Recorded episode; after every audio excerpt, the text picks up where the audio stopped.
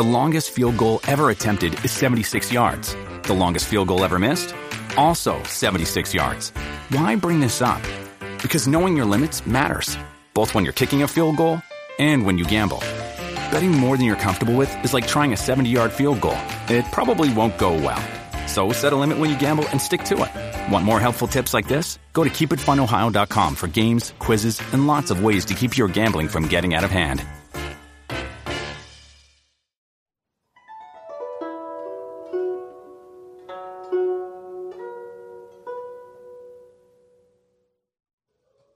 为何假和尚横行？虽然魔高一尺，但是佛高一丈。大家好，我是茉莉芬芳。在此先做个说明，本文旨在揭发假和尚之真面目。一锅粥也随时可能被一粒老鼠屎污染。在此告知世人，这些污浊之人已严重违反佛陀教义，污蔑佛门，并非佛之弟子。让世人更加理解出家人佛门的真实意。所谓万法皆空，因果不空。华严经云：假使百千劫所作业不亡，因缘会遇时，果报还自受。这些假和尚会有何严重的因果报应呢？且听以下说明。和尚本是一个尊称，要有一定的资历，堪为人师的人才能够称为和尚。不是随便哪个人都能称和尚的，而今末法时代，假和尚却在这社会上恣意横行，剃个光头，套件海青，就以和尚之名坑蒙拐骗，严重败坏佛门庄严，损毁佛教形象，扭曲了出家人修行的本意。空口无凭，让图说话，一起来看看近年来在社会上。闹得沸沸扬扬的假和尚事件。这张照片是假和尚化缘。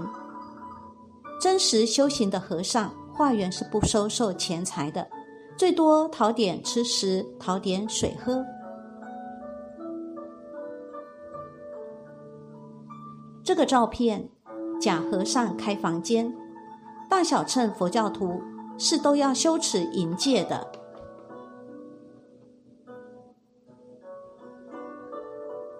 个和尚假和尚撒尿，作为成年人，在大庭广众、众目睽睽之下随便大小便，我们普通老百姓都引以为耻。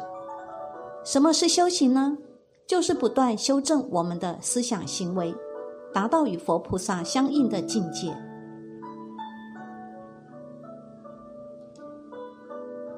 这个照片，假和尚打架。嗔心大起，忘了祖师大德忍辱的叮咛了吗？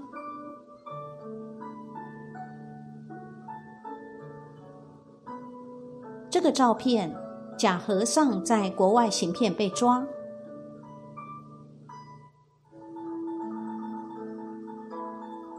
假和尚哪里来的？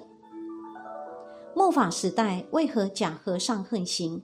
我们可以从佛陀与魔王颇寻的一段对话看出一点端倪。佛陀和摩罗相遇，摩罗对佛陀说：“我要摧毁你的教法。”佛陀说：“你如何摧毁我的教法呢？我的庙宇已遍及世界各地，披袈裟的弟子已像森林里的树木一样四处林立。”摩罗说。我将用两千五百年的时间把你的教和法摧毁。我让我的魔子魔孙穿上你的袈裟，进入你的庙宇，宣扬我的魔说，腐化你的僧徒。你在的地方，我就在，直到我的子孙遍地。摩罗的声音在空中回荡着。佛陀说：“那你也奈何不了我。”那时，我真正的弟子将脱掉袈裟，穿起便衣，到世间去。那时，红尘将变成庙宇，庙宇将成为你魔子魔孙的监狱。佛陀回答道：“如今两千五百多年过去了，果然有大批魔子魔孙混入寺院，散布于民间，宣扬魔说，混斋饭，净干些坑蒙拐骗、鸡鸣狗盗的不耻勾当。”假和尚会有何果报呢？假借佛僧之名行坑蒙拐骗之时，世间的法律制裁尚且难以逃逸，更别说逃脱亘古不变的因果报应了。《地藏经》中佛说：“若有众生伪作沙门，心非沙门，破用常住，欺狂白衣，违背戒律，种种造恶，如是等辈，当堕无间地狱，千万亿劫，求出无期。”这里做个简单说明：所谓沙门，就是佛门、佛教；伪作沙门，心非沙门，意思是假装和尚、假和尚的意思。白衣就是平民。百姓欺诳白衣，就是欺骗我们平民老百姓。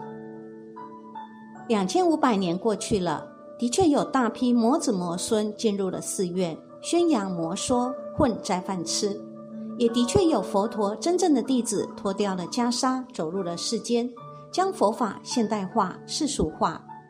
末法时期盛行世间佛法，多增便衣佛陀。摩罗对佛陀说。你在的地方，我就在。佛陀的策略是：你不在的地方，我在。虽然摩罗的子孙千百万亿遍布存在，但是佛法依然兴盛，佛法永远不会覆灭。莲花诞生于淤泥，盛开于净空，中藏空心，素净轻盈，红萼白蕊，沁人心脾。佛法也一样，生于人心，污秽烦恼。住于不生不灭世界。摩罗的子孙常行污浊世间，妄心头脑，却无法到达圣心净土。净土处魔将灭，佛不垢不净，不生不死。佛灭处，佛首现本来面目，世间才是真正大寺庙。寺庙魔孙无相遇，这就是我们伟大的佛陀智慧。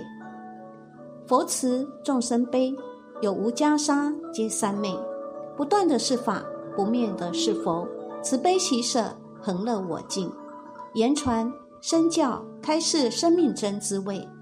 世间佛法便依佛陀，有佛但平凡普通，或许正在你隔壁，正是你的邻人。天眼开现，慧眼流转，法眼内真，佛眼静观。你看见过便衣佛陀吗？末法时代，留意你身边的便衣佛陀，闻听通俗的世间佛法。